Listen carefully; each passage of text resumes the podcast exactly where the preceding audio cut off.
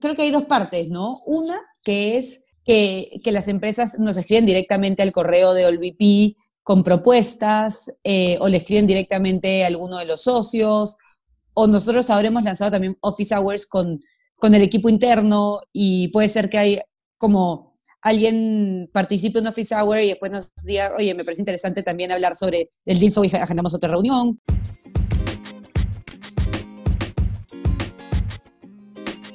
Hola a todos, a nombre del equipo de Starter queremos darles la bienvenida a esta nueva sección de entrevistas junto a fundadores, líderes del ecosistema emprendedor, gerentes de innovación.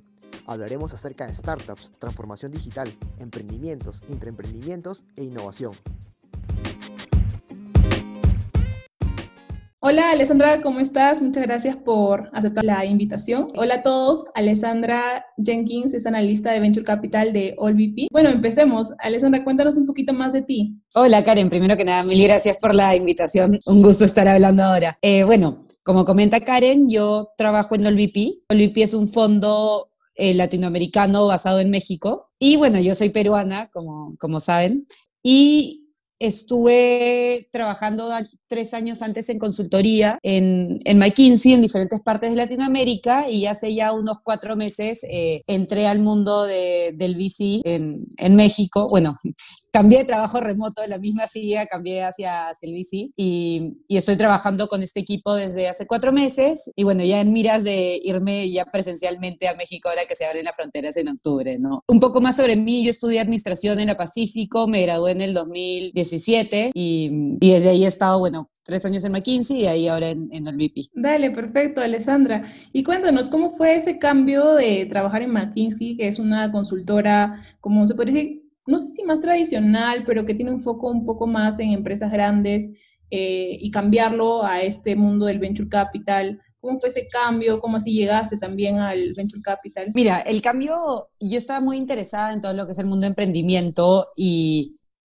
startups, lo que están haciendo ustedes, o sea, estar ahí como creando, entonces me, me, da mucha curiosidad cómo era este, este mundo de, del ecosistema, ¿no? Como conversábamos antes. Entonces sentía que una buena forma de entenderlo, de saber cómo funciona, era desde la posición de VC, porque me sentía muy lejana en, en el lado de McKinsey de lo que es el emprendimiento. Entonces, para mí, fue como un paso de, ok, en un fondo de, de VC puedo conocer lo que está pasando como que en toda la región, ver los diferentes emprendimientos, tener una vista un poco más global de cómo es el ecosistema, aprender mucho y eso es lo que me motivó a meterme a VC, ¿no? Y la verdad que estoy bastante contenta. Y, y cuéntanos sí. un poquito más de OLVP como para entender cómo, cómo es que funciona, quizás a qué tipo de empresas están invirtiendo, cuál es su tesis de inversión. En resumen, OLVP es un fondo latinoamericano basado en México, eh, enfocado en Latinoamérica hispanohablante, eso es bien importante porque nuestro foco es ayudar a emprendedores a crecer y expandirse en todo lo que es Latinoamérica eh, hispanohablante, o sea, Latinoamérica sin Brasil, en otras palabras,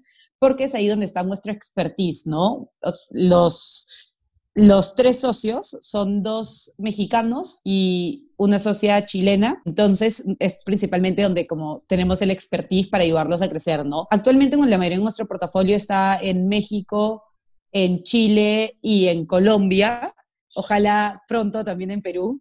Y, y bueno, nosotros invertimos en cuatro dimensiones, ¿no? La primera es eh, Future of Commerce, luego está todo lo que es FinTech, el tercer tema o dimensión en la que invertimos es Smart Cities, que es una forma bonita de decir sobre todo logística, las My Delivery. Y después el cuarto, la cuarta dimensión, que es la que yo veo, que es Human Capital, ¿no? Que engloba eh, todo lo que es educación, salud y, y HR con tecnología, ¿no? Entonces esas son como las cuatro dimensiones en las cuales, en las cuales invertimos.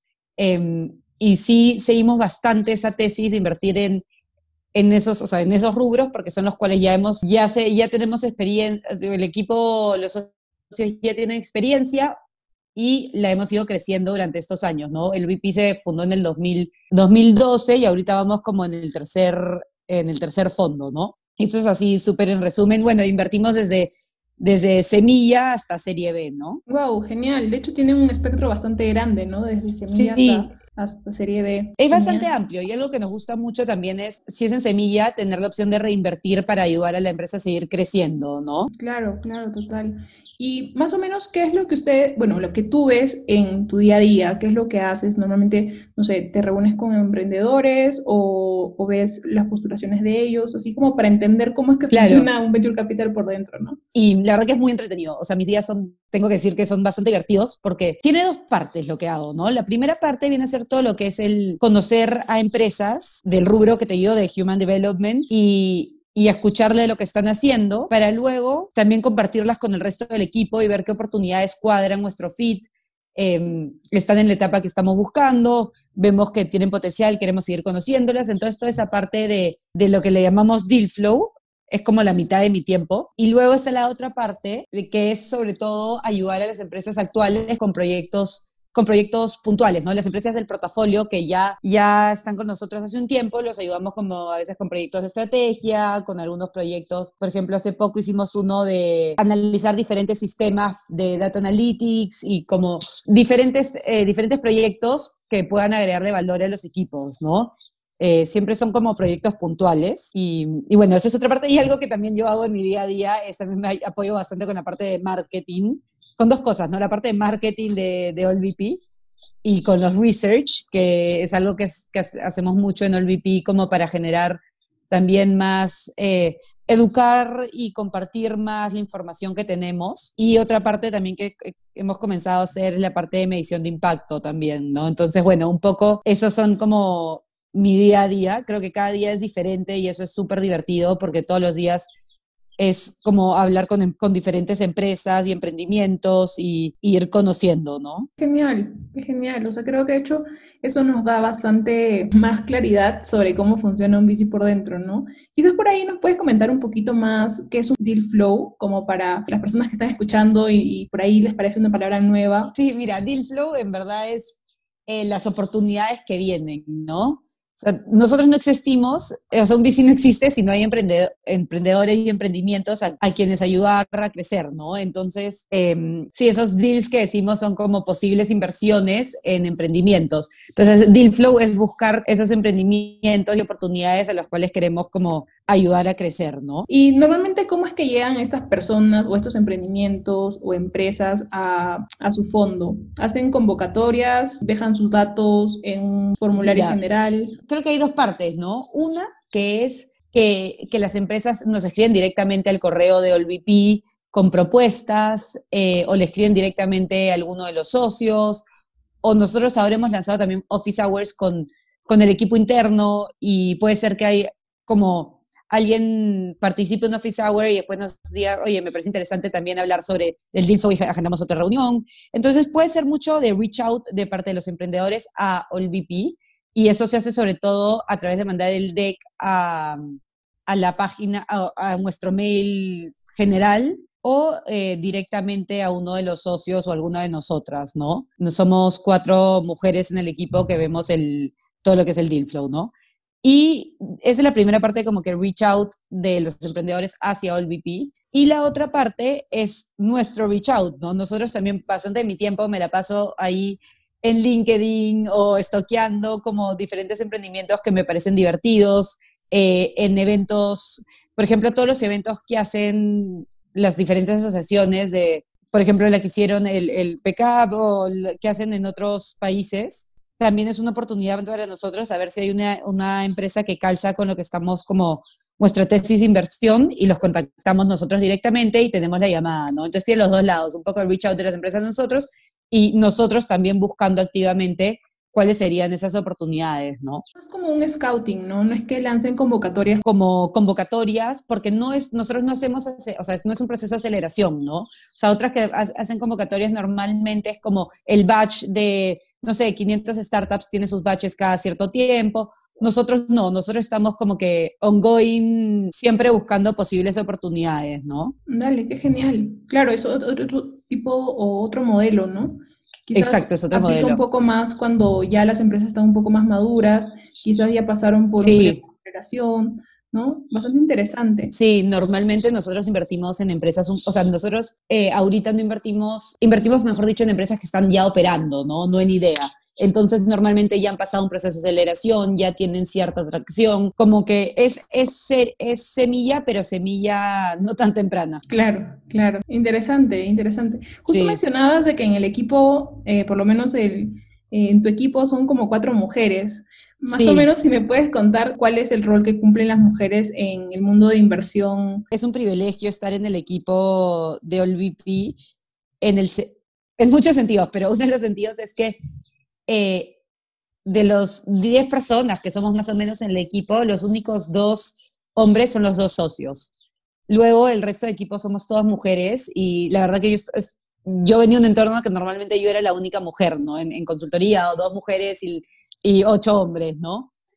Y mm, la verdad que me gusta mucho el esfuerzo que ellos, que como, como empresa y como misión tienen de reclutar también mujeres, ¿no? O sea, de, hacer el, como reclutamiento de, mujeres en el equipo, porque eso también promueve que se reduzca el bias a la hora de buscar inversiones de mujeres, ¿no? Nosotros queremos eh, invertir en las siguientes emprendedoras de Latinoamérica, es como algo que está, es muy importante para OLVP y promover como esa igualdad en el emprendimiento y creo que el primer paso es tenerlo en tus equipos, ¿no? Es más, ahora nos reímos que es desigual, ¿no? Ya la mayoría somos mujeres, que el siguiente que contratemos tiene que ser hombre, pero la verdad que, o sea, es es súper chévere, aparte no solo es diversidad de género, que es un tipo de diversidad, sino que el equipo somos una, dos francesas, una chica de Singapur, eh, yo, que soy peruana, y bueno, una chica mexicana y Antonia, que es chilena, la socia. Entonces hay muchas nacionalidades, lo cual lo hace como súper rico de los puntos de vista.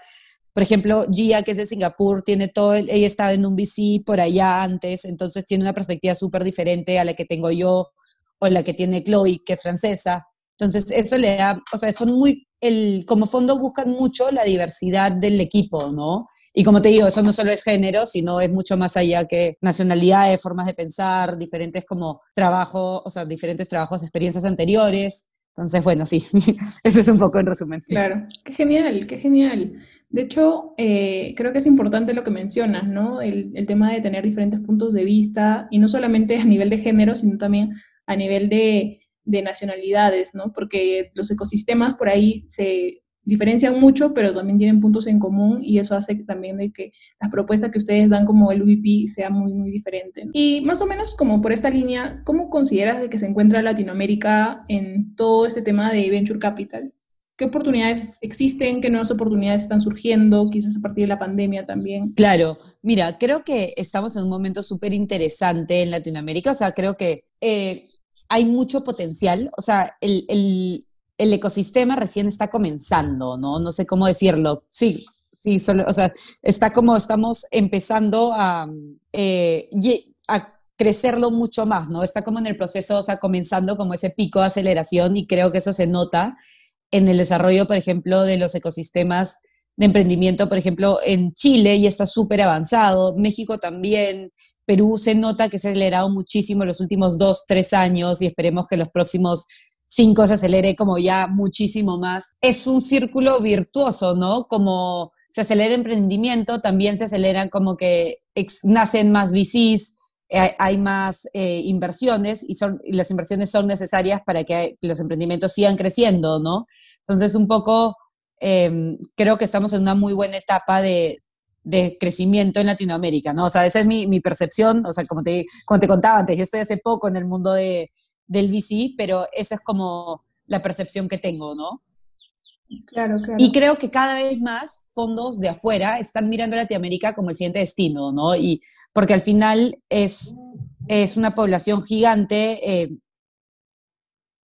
que todavía no, como que tenemos muchos servicios como por desarrollar en cuanto a en tecnología, ¿no? Entonces creo que el potencial es gigante. Por ejemplo, me acuerdo que escuchaba a a una emprendedora mexicana gringa, pero que eh, desarrolló su empresa en México, y decía como, y si yo hubiera tratado de hacer esto lo mismo en, Estados Unidos, tenía 50 empresas que hacían como lo mismo que yo, en cambio en Latinoamérica soy la única haciendo. Entonces creo que eso también, más a mí me marcó bastante ese mensaje porque es claro, hay mucho espacio por crecer todavía, ¿no? Claro, claro, totalmente. De hecho, hay oportunidades que ya están un poco más desarrolladas quizás en en otras partes del mundo, pero en Latinoamérica recién son como novedad, ¿no? Entonces eso da como que un poco de chance.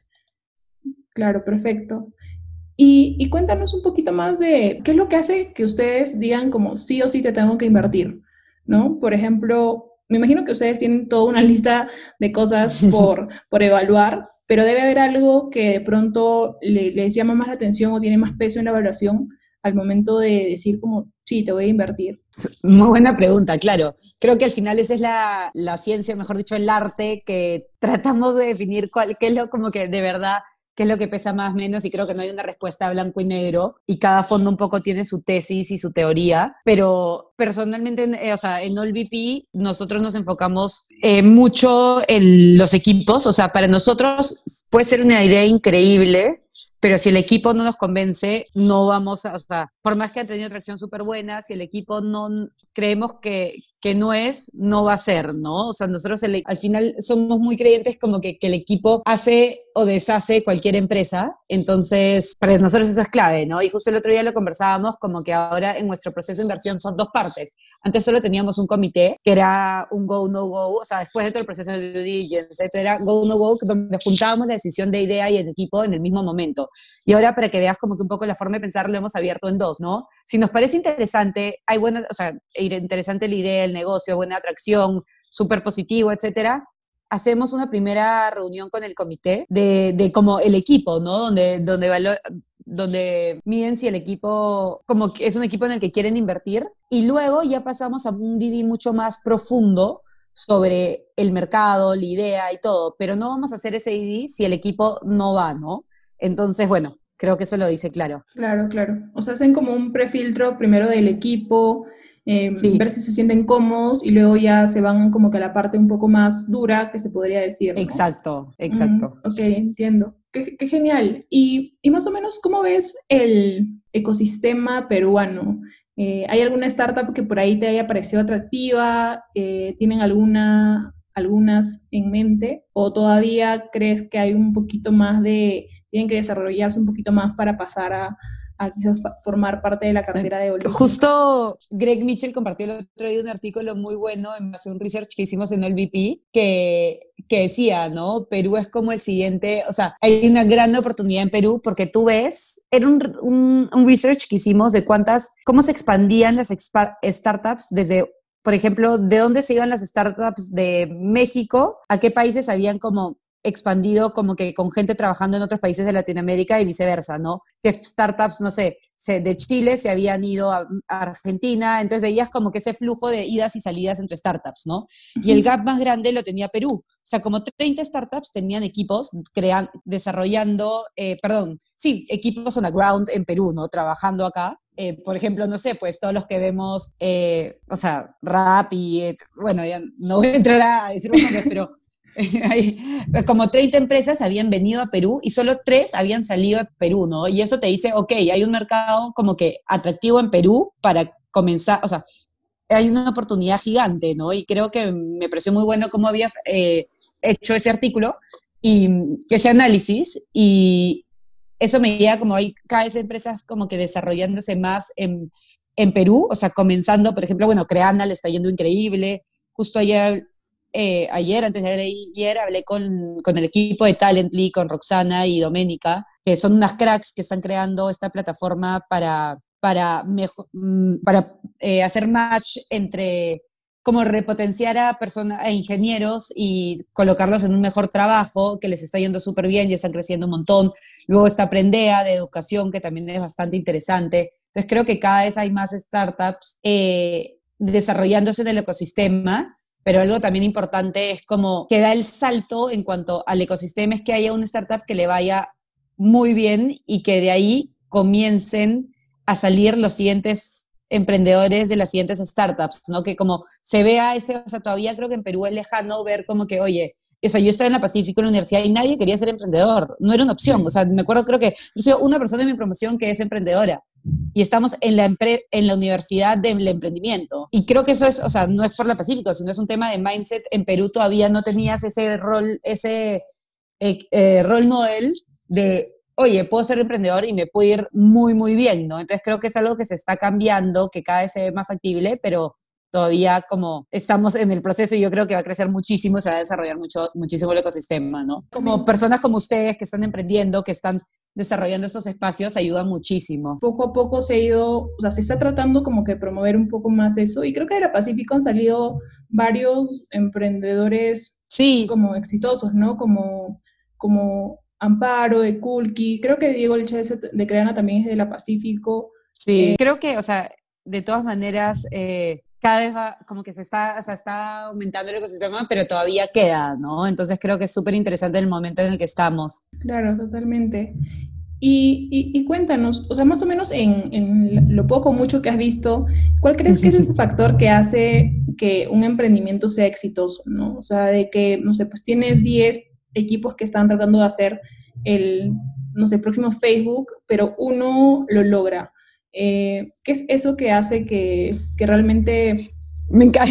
Si tuviera la respuesta, ya tendríamos...